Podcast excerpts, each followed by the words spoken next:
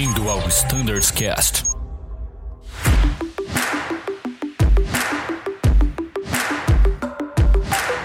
Fala pessoal, sejam todos muito bem-vindos a mais um Standards Cast, dessa vez sobre o A330. Bem, hoje convidei aqui o Arthur, que é o coordenador de Flight Standards da frota. Fala aí, Arthur, tudo bem? Fala, Danilo, bom dia. Obrigado por mais oportunidade aqui no nosso Standards Cast. Que isso, você é sempre muito bem-vindo. E, cara, hoje a pauta tá, tá bem legal. A gente vai falar de muitas novidades que aconteceram no 30 nos últimos meses. Vamos falar também do CAT 3 Bravo, recém ali, certificado, né, pra gente. Deve estar tá saindo na EO por esses dias agora. Acho que quando vocês ouvirem esse podcast, com certeza já vai estar na EO. Também muita novidade legal em relação ao FCOM, é, em relação ao FCAP. Então fiquem ligados, hoje o assunto é bem legal. Show de bola, Arthurzão. Cara, todo mundo te conhece, vou pular a apresentação. Quem não conhece o Arthur, procura os episódios anteriores, lá ele se apresenta e conta um pouquinho da história dele. Mas aqui vamos pedir uma proa direta e vamos encurtar essa rota e vamos falar sobre o que realmente aqui a gente se propôs a falar da operação do 330. Vamos lá. Cara, muita coisa nova aconteceu no 30 nos últimos meses praticamente a gente fechou todos aqueles quadradinhos, né? Na, na EO no manual de matrículas autorizadas, a gente está com um xizinho em quase todos os campos. Com certeza, uma dessas importantes conquistas foi recentemente a autorização do CPDLC. Acho que todos os aviadores do 30 já tiveram contato com essa ferramenta, seja na sala de aula, seja no avião de alguma forma. Mas eu queria falar um pouquinho mais sobre os aspectos operacionais do CPDLC. E para isso, Arthurzão, pergunta simples e direta, cara como que na nossa operação diária eu faço para descobrir se o espaço aéreo que eu vou sobrevoar tem cobertura CPDLC? Bom, Danilo, a maneira mais rápida e fácil da gente confirmar essa informação é através do nosso manual de rotas internacionais. Através dele, a gente pode verificar cada FIR que o voo vai sobrevoar até a chegada ao destino. E através dela, então, a gente tem o código do, da, da FIR para poder conectar no CPDLC e poder desfrutar desse serviço então de comunicação e caso a FIR também conte com o serviço de vigilância ADSC, isso também está descrito no, nesse campo do MRI. Caso a gente queira se aprofundar um pouco mais nas informações, o manual Jepsen na sua parte em route nos traz as informações mais completas e também, obviamente, dando a decodificação de, de cada FIR e dando todas as outras informações, inclusive algumas questões de contingência. Legal, Arthur, bacana. E a gente na carta de rota também tem a identificação do código da FIR, né? Sim, na carta de rota também. Legal, show de bola. Cara, então beleza, eu tenho essa informação em mãos, já sei direitinho ali se aquela FIR tem ou não tem cobertura CPDLC, já tenho o código da FIR para fazer o logon. Mas na prática, vai, qual que é o processo para eu fazer a conexão e como que eu vou utilizar esse sistema desde o começo? Bom, basicamente através do menu né, do, do MCDU a gente entra no campo de ATSU, é, lá a gente entra no campo de conexão, inserindo o código do, da FIR, simplesmente aperta Connect. E aí aguardamos então toda a magia acontecer. Através da, da tela DCDU, a gente tem a informação de que foi conectado e, e a partir desse momento a gente passa a trocar as primeiras mensagens com a FIR em questão ou inclusive com o controle em questão, caso seja o caso. Por exemplo, na Europa é, caso a gente faça algum voo que ultrapasse os limites de Portugal, entrando na FIR Lisboa, depois FIR Madrid, nessas regiões, a gente poderia utilizar o CPDLC, inclusive em terminais. Que legal. E, meu, a gente sabe que tem um tempo é, recomendado, mínimo ali, uma janela de intervalo para você fazer o primeiro contato, né? O, o logon, na verdade. Aonde eu consigo obter essa informação? Essa informação está no MRI também? Essa informação também está descrita no MRI, ela é um extrato da parte en route do, do manual Jepsen e geralmente o tempo padrão é entre 15 e 45 minutos, conforme determinado pela ICAO. Legal.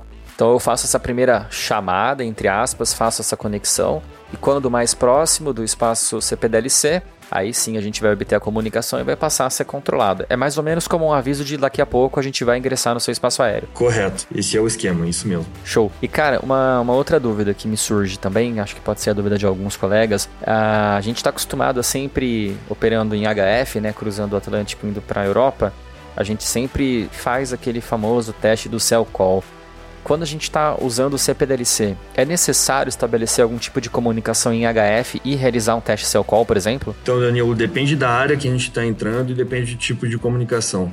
Geralmente, quando a comunicação não sendo CPDLC e o recurso que sobra é o uso de HF, aí sim, por iniciativa do controle, vai solicitar que a gente faça o cheque CELCAL, né, o CELCAL check.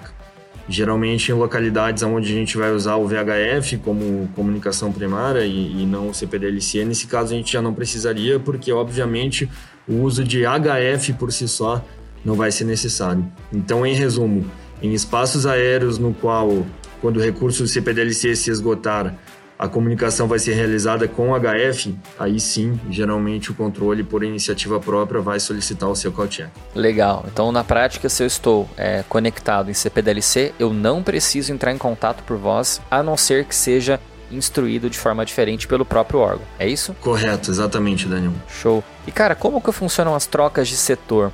É, a gente precisa realizar algum procedimento específico para fazer logon no próximo setor, caso existam espaços aéreos sequenciais na nossa rota que tem cobertura CPDLC. É necessário a gente chamar por voz o setor antes de fazer o logon? Como que é isso? Não, Danilo, o sistema é totalmente automatizado, é muito tranquilo. Através da rota inserida, ele identifica os setores que a gente vai adentrar e essas trocas são feitas de maneira automática.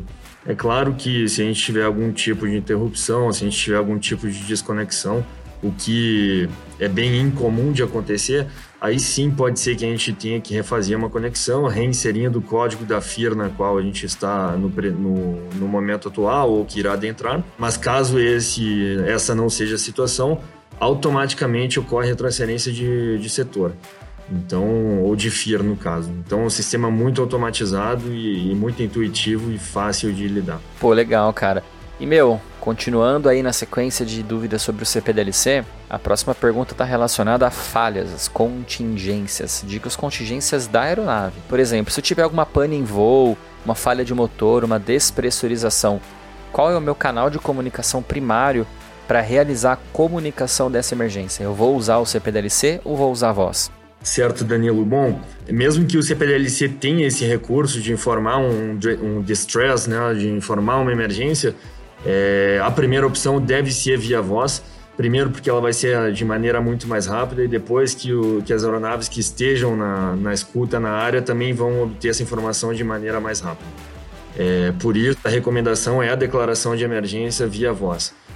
É, posterior a esse cenário, feita as ações inerentes ao tipo da, da emergência, por exemplo, a despressurização, a descida de emergência realizada, a gente pode retomar as comunicações via CPDLC é, mantendo o caráter de emergência.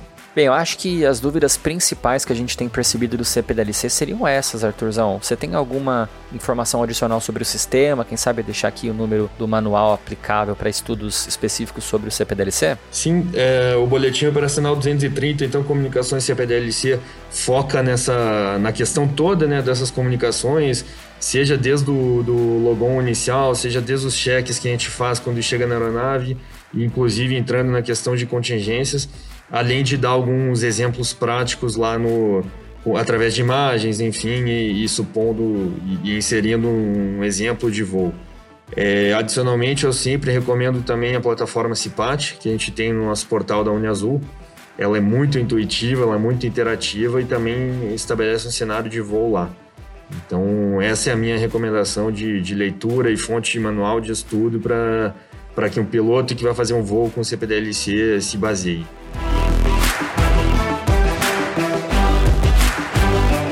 Cara, uma outra conquista recente que a gente teve foi justamente a autorização do CAT 3 Bravo. E essa autorização, no momento desse podcast, já está na nossa EO. Cara, você poderia compartilhar com a gente um pouquinho de como foi esse processo? Eu sei que você trabalhou muito nos bastidores para que tudo isso acontecesse. Sim, é...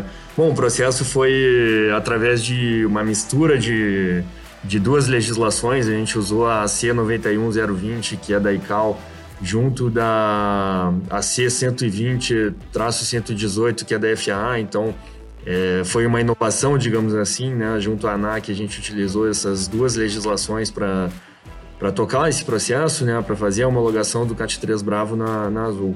Então, o processo é aquele de sempre, né? a gente pega a legislação, faz uma declaração de conformidade é, exatamente declarando que a gente tem as condições de cumprir com, com tudo que a legislação está nos solicitando. E posteriormente, então, desenvolvemos o treinamento, A, o material teórico foi através de boletim e através de, de sala de aula, com slides, enfim. E, e esse foi então o material de treinamento para solo. Posteriormente, a gente desenvolveu uma sessão de Low Visibility Operations separadamente para treinamento de treinamento prático, né? Treinamento de, de voo que a gente chama mesmo que tenha sido em simulador. E, em termos de treinamento foi isso. É, em rota, o que a gente teve que fazer? Inclusive, nós participamos juntos, né? A gente precisou fazer 25 aproximações é, através do uso do Autoland. E além dessas 25 aproximações usando o Autoland é, em rota, acabamos de fazer também mais 25 aproximações através de simulador com acompanhamento da ANAC, é, no qual tu também esteve presente participando desse processo. Pois é, cara, foi um processo bem longo, a gente teve participação em várias frentes, né? Tanto na, no voo real lá para Curitiba, fazendo as aproximações, depois você em Guarulhos também, né, Arthur? Também, também tive a oportunidade de ir a Guarulhos, sim, em, em outra data, fizemos mais 10 aproximações lá. Pois é, a ideia era fazer tudo num dia só, né, cara? Isso. Mas aí o vento virou para 27 em Guarulhos e a gente teve que encurtar a nossa missão, eu lembro bem. Infelizmente, o pista 27 em Guarulhos não conta com os procedimentos de, de LVO, então a gente teve que abortar, encurtar a nossa missão aquele dia, né? Ficamos só para Curitiba que de qualquer maneira já foi muito interessante, a gente aprendeu muito e viveu uma, é, digamos assim, foi uma novidade para todos nós. Né? Foi, mas foi muito bem executado, foi muito legal mesmo. E cara, eu queria também compartilhar com vocês, né, com você Arthur e com o pessoal de casa, como foi um pouquinho da estrutura para transmissão ao vivo da sessão de simulador lá na CAI. Basicamente, a gente, motivados pela própria pandemia, né, da Covid-19, a gente desenvolveu então toda uma estrutura para transmissão ao vivo para a NAC Dessa maneira, a gente então, uh, usando a expertise do que a gente já tinha feito para o 320 em meados do ano passado, quando a gente certificou a operação de Santos Dumont e Congonhas, a gente utilizou todos os equipamentos que são da Azul dentro do simulador do 330 lá na CAI de Guarulhos para fazer essa transmissão. Basicamente, a gente usou quatro GoPros instaladas em pontos específicos do simulador a pedido da própria ANAC. A gente fez toda uma estrutura de captação de áudio utilizando o próprio áudio do sistema do avião, captada pelos headsets dos pilotos e também pelo headset do instrutor. Uh, e a gente conseguiu estabelecer comunicação bilateral com a ANAC. Então, a ANAC ela conseguiu ouvir o que todo mundo falava dentro do ambiente do simulador através do headset dos pilotos e do instrutor. E os pilotos e o instrutor, também eu que estava lá no, operando a transmissão ao vivo, conseguia também ouvir a ANAC e se comunicar com ela em tempo real com delay zero. Então foi algo muito interessante, a autoridade aeronáutica pedindo manobras, pedindo alguns posicionamentos de câmera em tempo real e a gente executando tudo isso ali dentro do simulador, né, Arthur? Foi, foi. É, inclusive agradeço aqui a paciência de alguns colegas que utilizaram o simulador durante os dias que a gente fez essa transmissão, né? Depois da nossa sessão de transmissão para a ANAC, o simulador foi utilizado por alguns colegas e a gente deixou parte da estrutura de prender as câmeras, ficou no simulador durante três dias. E eu agradeço a paciência de todos os colegas que viram esses equipamentos lá dentro e colaboraram muito para que a gente mantivesse o mesmo padrão e conformidade de transmissão para a NAC. A gente colocou um cabo de alta velocidade de internet dentro do simulador, num link dedicado, então realmente foi uma estrutura de transmissão ao vivo com switcher de TV, foi algo bem legal assim de se operar. E o resultado foi incrível, foi muito bom mesmo. A autoridade provou, né? A gente conseguiu a certificação e aprovou também todo o esforço dos pilotos, do, do Júlio, que estava no iOS como instrutor, e da gente que colaborou ali com a parte da transmissão ao vivo. De fato, Danilo, foi excelente, foi, foi coisa de primeira mesmo. Eu gostaria de tomar essa oportunidade para te parabenizar, porque a estrutura foi basicamente perfeita, a gente não teve nenhum problema, todo mundo conseguiu a, a recepção e, e missão cumprida. Através dessa, dessa inovação e, e, utilizando todos os recursos disponíveis que a gente tinha, a gente conseguiu essa certificação é, aliada, finalizando então com essa sessão de simulador especial. Pois é, cara, e o legal é que foi algo inovador para aviação mundial. A gente já tinha inovado quando fez um simulador da Uniazul, a Live do 320, e para Kai também foi algo novo, eles nunca tiveram algo semelhante na história deles de colocar uma série de câmeras e transmitir ao vivo para a autoridade aeronáutica. Então foi algo muito legal, funciona. Até, é até interessante porque como a gente tem todo o conteúdo gravado em quatro câmeras diferentes, a autoridade tem inclusive até um pouco mais de recurso para avaliar a execução dos procedimentos, a gente consegue observar mais detalhes ali a partir da gravação e das câmeras do que talvez observaria a olho nu. uma vez que a gente tem, uh, por exemplo, uma câmera focada na expressão facial dos pilotos. Então a gente consegue observar o task sharing e perceber se os pilotos estão realizando a troca ali de, de funções, né, no caso do auto land, uh, após o call out de land. Então a gente consegue perceber claramente o scan do pilot flying uh, progressivamente aumentando para observar o lado de fora, consegue observar o Pilot Monitoring se focando no, no monitoramento dos FMAs e também dos instrumentos ah, internos. Né? Então, isso tudo contribui muito para a gente obter essa certificação ainda com mais excelência, já que o nível de detalhe observado é ainda maior. Foi excelente, Danilo. Marcante. Legal, Arthurzão. Cara, vamos parar por aqui por enquanto?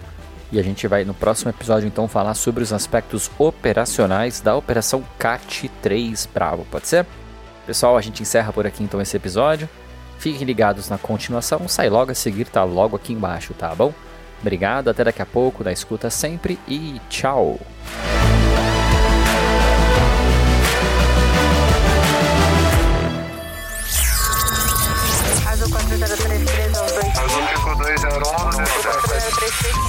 Você ouviu ao Standards Cast.